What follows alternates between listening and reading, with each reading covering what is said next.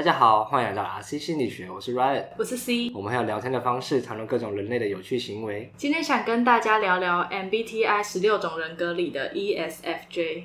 哦，这个是我们一个新的企划，我们要找十六种 MBTI 人格。我们每一集呢会找一个来宾，然后代表各自的类型，然后跟他聊聊这个东西对他来说，诶，可能差异在哪，或是相似在哪，又或者说他对这个东西是认同或是不认同，又或者说。他对这个东西相信还是不相信之类的。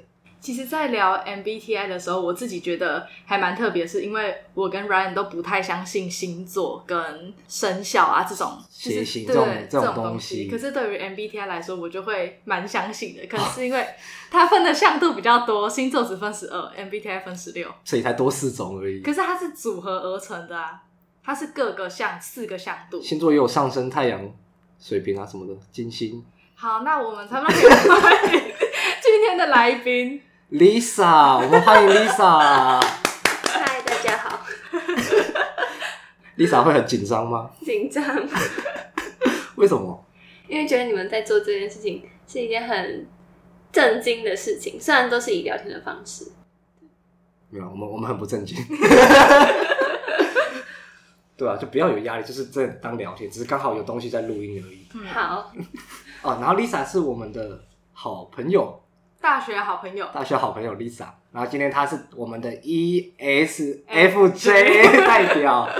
我们等一下呢会讲一些关于 ESFJ 的几个特点，然后想看你觉得跟你有没有相似。好。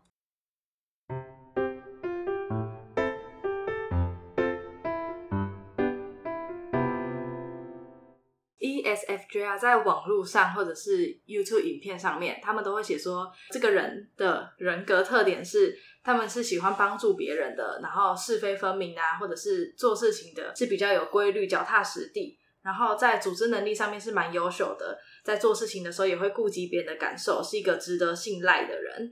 然后在人际关系方面，他们是很喜欢交朋友的，或者是。在活动上面，他们常常是一个活动的主角，或者是有活动的时候，他们都是会选择参与，或者是不吝啬去参与的。啊，怎么都是优点？这是特点，这是特点，特点。哦。但在缺点上面的话，其实也有，就是像呃，他们就拿我们做事情方面来说好了，就是 ESFJ，他其实是呃，他们会希望一个活动或者是一个组织团体中的各位都是不要有冲突的，或者是结局是完美的。但是假设今天。嗯，假设像我好了，像假设我今天是要做 A A 事件的 A 部分，那 Ryan 是要做 B 事件的 B 部分。假设像我们两个今天互抢的工作，那 ESFJ 就会觉得说，哎、欸，这个顺序好像乱掉了。然后在这个时候，他就会变得很固执，他就会希望我就是做 A 部分，那 Ryan 就是做 B 部分。他希望分工明确，而且是就责任归属要把它理清楚，而不是好像很混乱的状态。对对。所以这个会让他们在固执跟希望大家不要有冲突上面，其实我们外人来听会觉得说，哎，这两者好像是互相有抵触的。可是经过这样子的解释之后，会发现说，他们其实都是希望圆融，就是做事情上面大家是分工清楚的这样子。嗯，对。那 Lisa 觉得优点的部分跟你有像吗？优点的部分，我觉得参与活动那个蛮像的，就是可能不管是对。一两个朋友或者是一群朋友，我觉得我通常通常好像会当主揪，因为我会希望想要跟他们见面，跟他们出去玩，对。然后参与活动，我觉得我也是会想要参与活动。比方说，嗯，如果是大家要约一起去，呃，去交换礼物啊，或者去玩，去打保龄球什么的。虽然平常不熬夜，但我还是会去夜场。对，是别人约的话，这是我们上礼拜的活动。就我们前一阵子，我我们我的室友，然后就想说，哎、欸，好，感觉宿营完，然后可以约大家去唱歌，然后打保龄球这样。然后因为其实我们本来不会跟 Lisa 他们玩在一起，就是可能上课打打招呼，或者是偶尔很偶尔去吃个饭，嗯，对。然后这是上次是我们第一次玩在一起，但我觉得还不错，还蛮开心的，蛮喜欢的。虽然我没有打到保龄球啦，对。哎、欸，保龄球真的很好玩，对不对？哦、保龄球很好玩。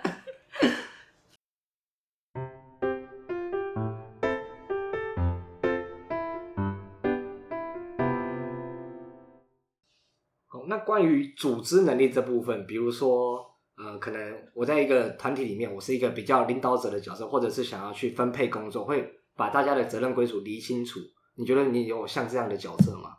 我觉得其实蛮像的，就例如我们社团也要办一个小活动，就是需要有队服，然后有要分一组一组的，然后我就刚好是活动组，就其实我是活动组的算组长，然后其实，在分配工作下去，其实我很喜欢跟别人沟通，沟通之后，然后一起去解决问题，这样，所以我觉得其实分配工作，然后组织这个对我来讲不是太难的事情，然后别人跟我沟通，我也会。很愿意去跟他们交流，这样，嗯，感觉也蛮像你的，但某方面会不会很强势？对，我觉得这个可能是我需要去注意的地方，因为有时候我也会怕我的意见太强硬嘛，对，然后也有时候也是需要别人帮我踩刹车这样。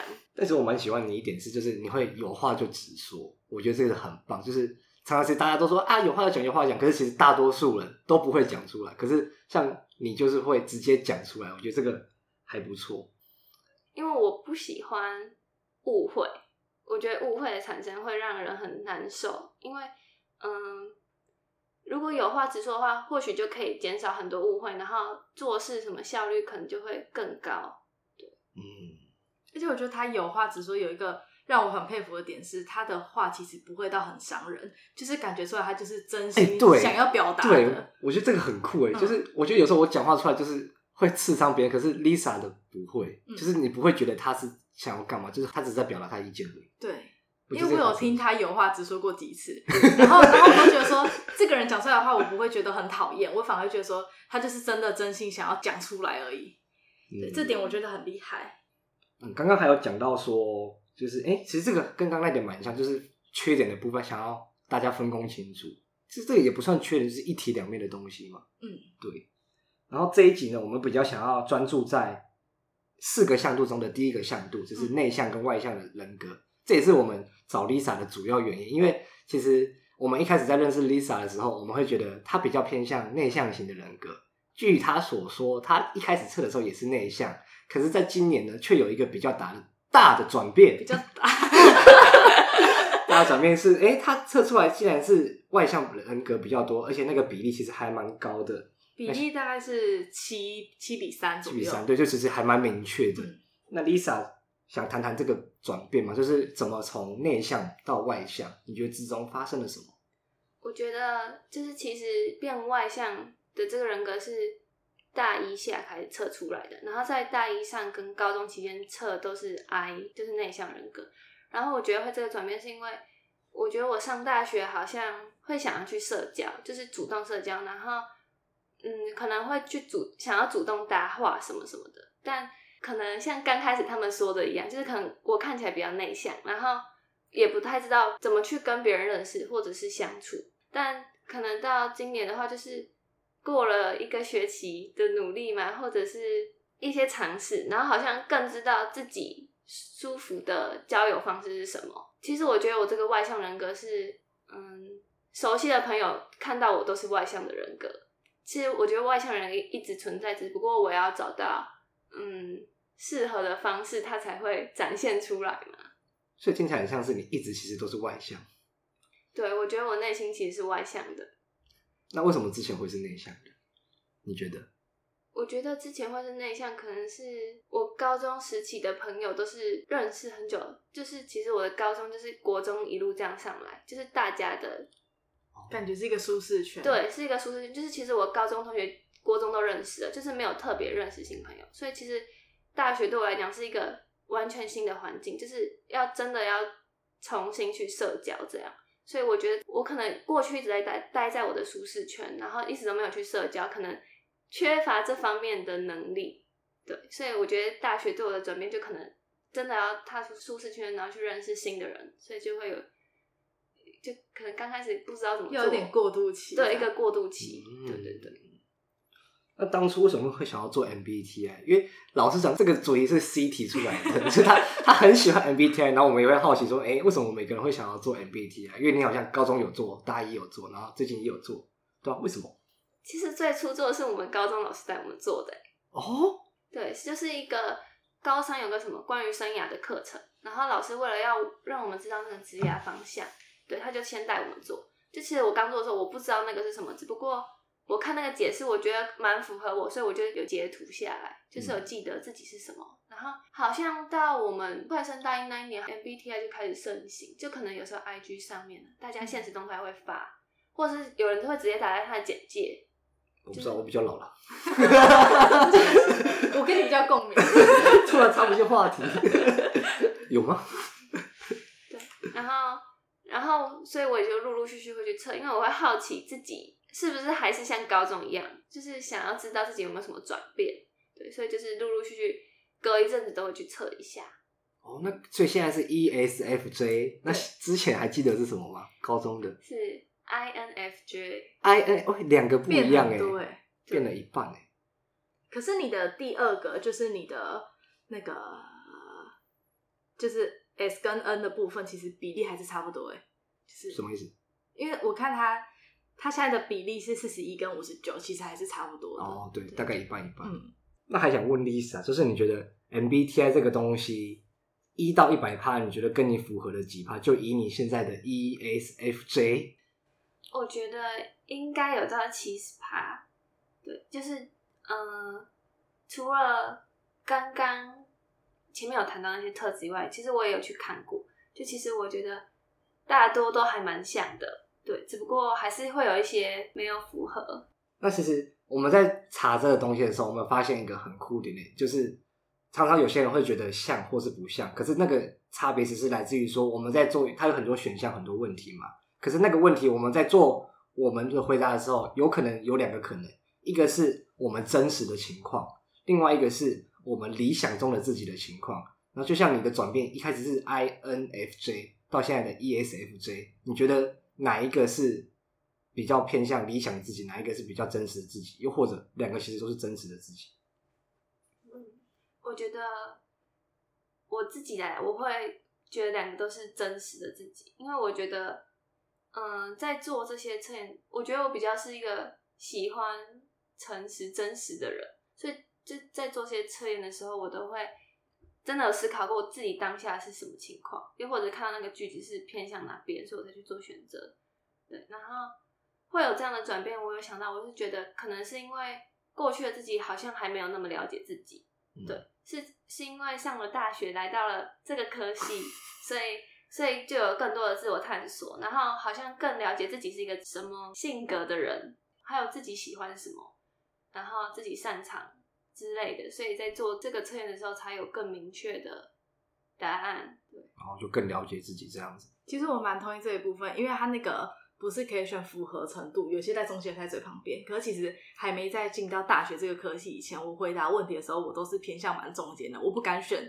最符合跟最不符合，嗯，对。可是就像刚刚 Lisa 说的，我们有一个自我探索之后，我在选择的时候会比较敢去说，哎、欸，那我其实我就是完全符合这一个，我敢，我比较敢点最旁边的。我不知道你是不是也是这样？对，我觉得我昨天点，因为就其实我昨天也在重测一次，我想更确定自己是不是 ESFJ。对，然后我觉得我昨天在选的很多选选项，我都可以点到最左边或最右边，嗯，就是更清楚知道自己。是什么样类型的人？对，我觉得另一部分也是更肯定自己，就是愿意坚信自己，我就是这样子的人，这样子。哇，那这样我还偏惨呢，因为我四个测出来其实都很一半一半。但其实我也是偏一半，就是我还是没有那么，只是跟以前相比啦，我会比较敢去点最最旁。对，有时候还是会点最左边或最右边。对，然后我的比例真的都超一半的。嗯，可是我后来想想，说不定这就是我的处事风格啊，我没有特别偏向任何一个。嗯。今天的重点不是在你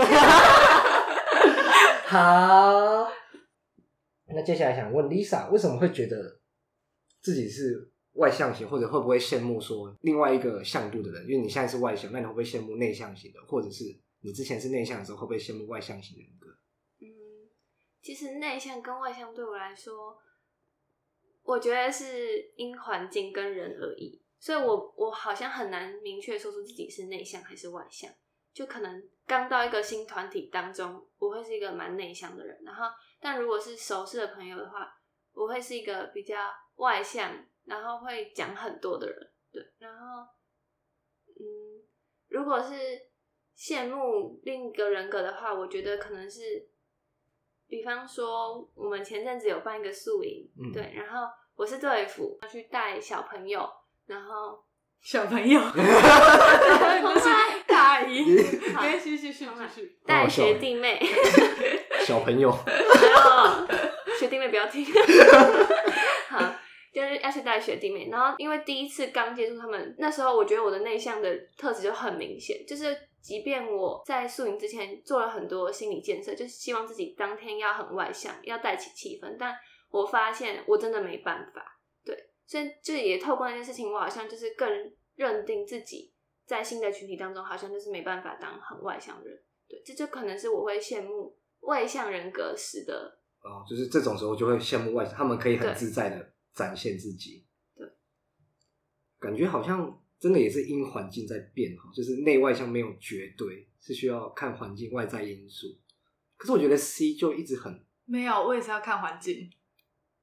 你内向的时刻比较少了，可是其实我在就是 Lisa 在做的时候，不是之前是内向，现在变外向嘛？然后我在大一下还是大一上，就前。两诶、前大概半年之前，我还有再重测一次。那时候我五百都是 E N F P E N T P。好，那时候反正就是 那时候反正都是一然后我一直以来都都也都觉得我自己是一然后后来我在测的时候变成 I，然后那时候我有点吓到，但是确实我那一阵子比较内向，我不知道为什么，可能。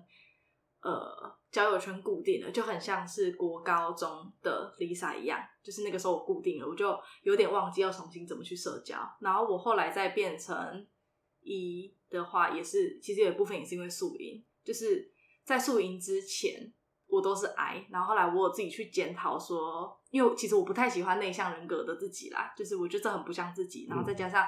我的我觉得我自己的本性就是我很爱社交，我很爱认识新的人，对，所以我自己有做一些改变。然后后来再一次填那个问答的时候，我就觉得说，嗯，就是我没有刻意，但是我觉得说，哎，那个情况真的就是符合我自己的。然后后来我就变成是 E 这样子，哦，对，所以我还是会看环境在变。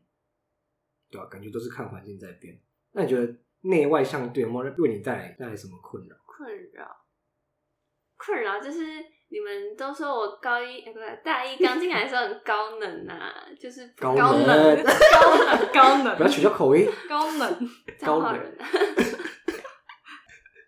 可是其实我那时候我会很羡慕你被说很高冷哎、欸，因为我也想当高冷的女生。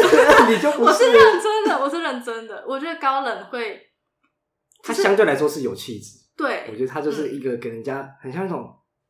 就是你很你很厉害，你很强，可是只是人家不太能靠近。那现在就没气质了嘛？现在有，现在现现在有，可是以前的，我觉得那个感觉不太一样。就是现在更多，我觉得你现在更有魅力，就是因为你有气质的同时，可是你又不会给人家有距离感。嗯，对。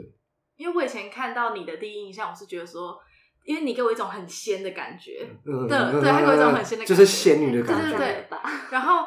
呃，我会我会比较不敢，这是我的问题啊，我会比较不敢去跟这样子的人接触，因为我会我会怕他很冷，然后我很像热点贴冷屁股一样。但是后来，因为我跟 Lisa 是在最，其实也是大一下大二上的时候才熟，嗯、大二上吧，对，因为体育课，对，因为体育课，然后我们才熟的。然后熟了之后，我就发现说，其实这个人，我对他高冷的印象还是存在，但是我会觉得说，这个冷不是他这个人的特质很冷，是。他呈现出来气质这样，但他其实是一个非常能聊，然后对非常没有距离的人。所以我觉得缺点就是大家可能会看到我的外表，可能会觉得我很高冷，然后不敢接近我，嗯、这是我觉得最大的缺点。那优点呢？就是这个特质为你带来的好处。我觉得优点是可以慢慢去认识一个人，我觉得这是一件很好的事情。就像我跟 C，我们是在。这学期 每一节体育课，慢慢培养感情，对，就是慢慢的认识。我觉得这个慢慢认识很好，就是不会太快，然后你可以慢慢的去深入，然后慢慢去了解另一个人。因为我觉得可能有些人，你们刚开始遇到的时候很嗨，然后很好，但其实我觉得到中期会有种空虚感，我不知道怎么说，感觉比较可以去认识一个人的内心。对，因为一开始就认识的话，好像只是彼此玩乐的朋友，会比较没有那么走到内心的部分。对对对对，对。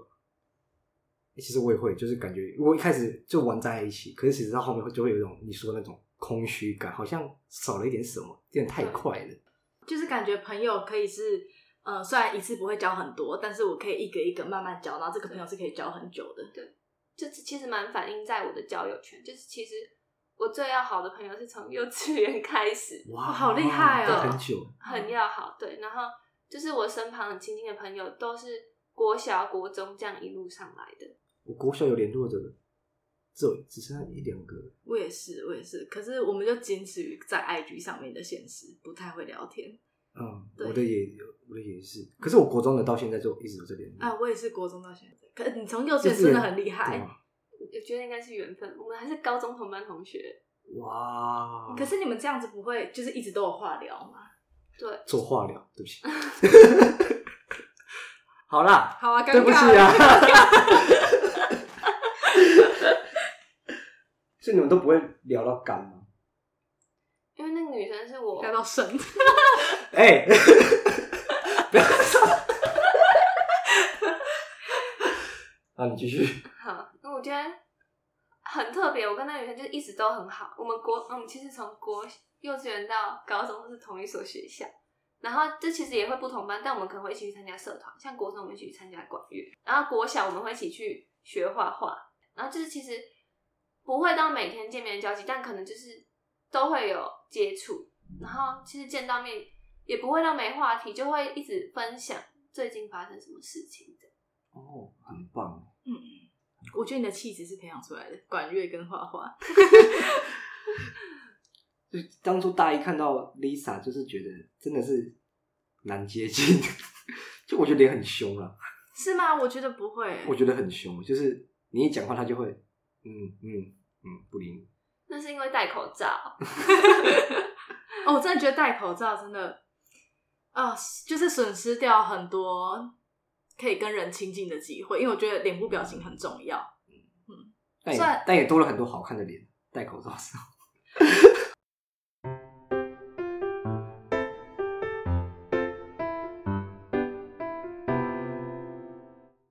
好，那最后想要问 Lisa。就是以你目前来看，你觉得自己最想改变自己的哪一项特质呢？嗯，我觉得我最想改变的是，希望我在刚认识一个人的时候，我能够找更多的话题。因为我觉得我在刚认识一个人的时候，我会蛮凸显自己的内向性格。就像我前面讲，认识一个新人，就是会不太知道怎么去跟那个人相处，就是社交能力这方面。对，感觉就是要更主动一点，然后比较可以有更多认识对方的机会。对，那这你可以请 C 传授一下他的秘诀啊，毕竟他是一个 见到人都可以认识的人。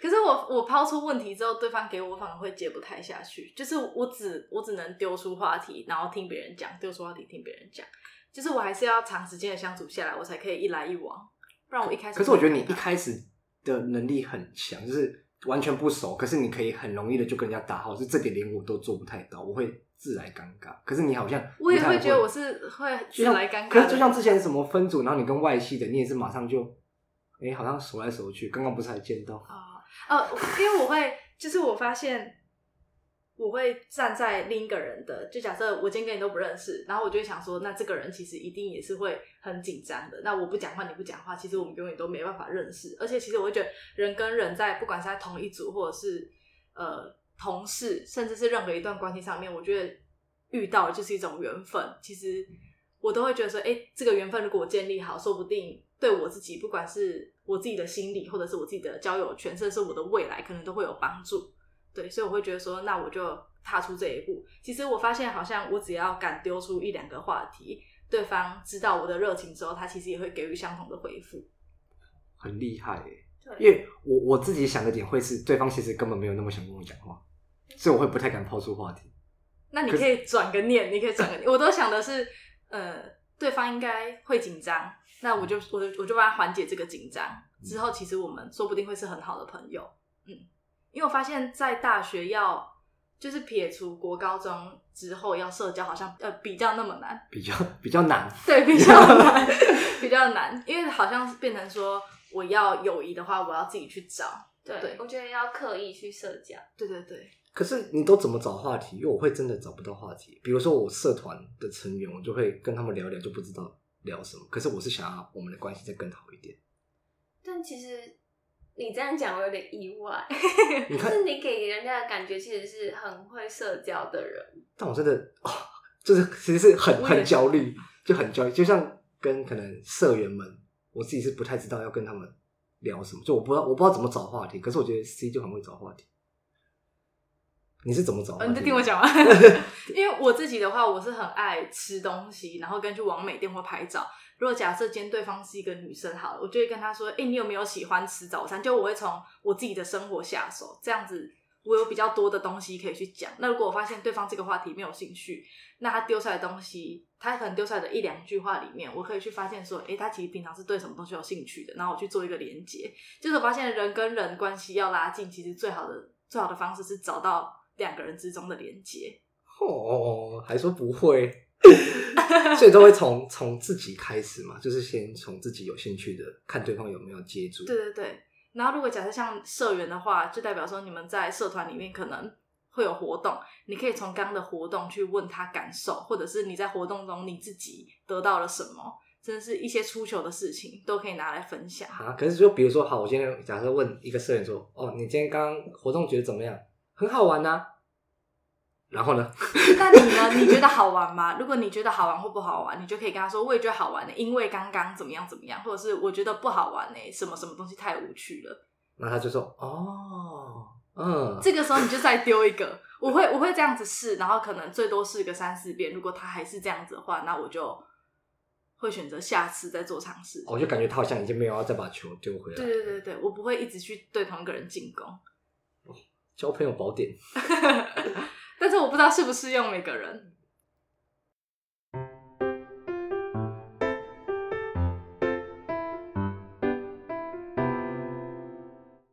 好，那我最后想回到那个 MBTI 的测验里面，就是我在找资料的时候发现，因为我们大部分做的都是第一个测验嘛，可能有分四十几个问题或几百个问题的，对，那个是第一阶段的测验。然后其实网络上啊。呃，就是我深入去找的时候，我发现有第二个测验，因为 Lisa 她觉得她自己是一个内向的人，但是她测出来的却是外向型人格。嗯，对。然后后来我就针对这个地方去查，我发现说，其实第二阶段里面还是会分一些小小项目出来，例如说拿一跟 I 来说，它可能分出来的五个向度会是主动提出、被动接受；第二个的话是善于表达跟内敛；第三个的话是合群、亲密。第四个的话是活跃跟内省，第五个的话是热情跟沉静。那这边的解释，你们有兴趣的话可以自己上网查。只是我觉得，呃，内向跟外向对于 MBTI 来说，它不一定是外向，就是我很热情，我很活泼，我很喜欢交朋友；内向就是比较安静，比较被动，比较不善于讲话。其实对于 MBTI 来说，这两个向度不完全是这个样子的，嗯。所以，呃，内向的人格不一定觉得说，哎、欸，我好像做出来我是内向，那我就是比较安静的那一种人。可能是你在做事情的方面上面，你是比较被动接受，你是比较呃将想法先放在心底想一想才输出的。就，就感觉不用因为这个结果去定义说我就是什么样的人。其实它是有很多小向度存在的。嗯，可是这个第二个向度的测验。我看网络上是说，好像是要专业心理师，或者是要付费才能拿到。哦，那就是我啦。嗯，好，那 就是补充这个小知识给大家啦。就是希望大家对于做这种测验结果，还是不要一昧的就觉得说，哎、欸，那我就是这种人格，我好像就是这个样子。对，我觉得测验这个东西，它是帮助自己更了解自己。你可以去看说相似的部分或相异的部分，嗯、但也不要因为这个结果就去定义说，啊，我就是这样子的人。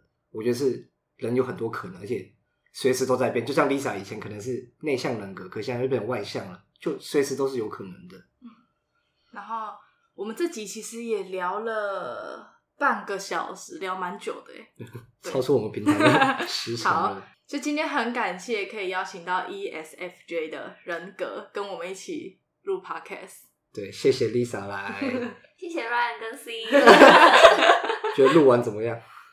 其实这是一个很很特别的体验，对。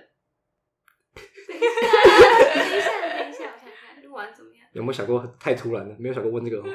没有在访纲里面，访纲，访纲，这种金门腔哦。好了，其实也有听到你们对我的回馈，就其实还蛮意外的。就是你们刚刚其实讲，因为你们可能没有跟我我讲过，平常啦，平常可能没跟我讲，所以刚刚其实也蛮意外。然后就是讲完之后，好像就是哦，更确定自己是什么人，因为我觉得好像人就需要讲出来，就有时候透过讲出来可以更清楚自己的思路。对，好，那希望聊完这一集之后，大家可以对 ESFJ 或者是这四个向度有。呃，更深入的了解，然后我们这个系列啊，以后呃，将来也会找剩下十五个人格的人格特质，或者是我们的朋友，然后来做一个简单，分享，对，分享或者是简单的聊天这样子。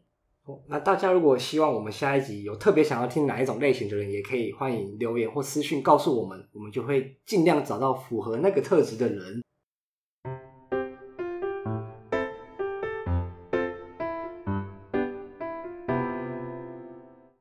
听到这边的大家，应该还记得我们隔天有一个树洞的活动，希望可以当天晚上，然后听到大家的声音，或者是看到大家的文字，期待跟你们见面。嗯，就诚挚的邀请大家一起来参与我们第一次的实体活动，期待。耶！好的啦，好的啦。好，那这集就差不多到这边，到这边结束。谢谢大家的聆听，拜拜，拜拜。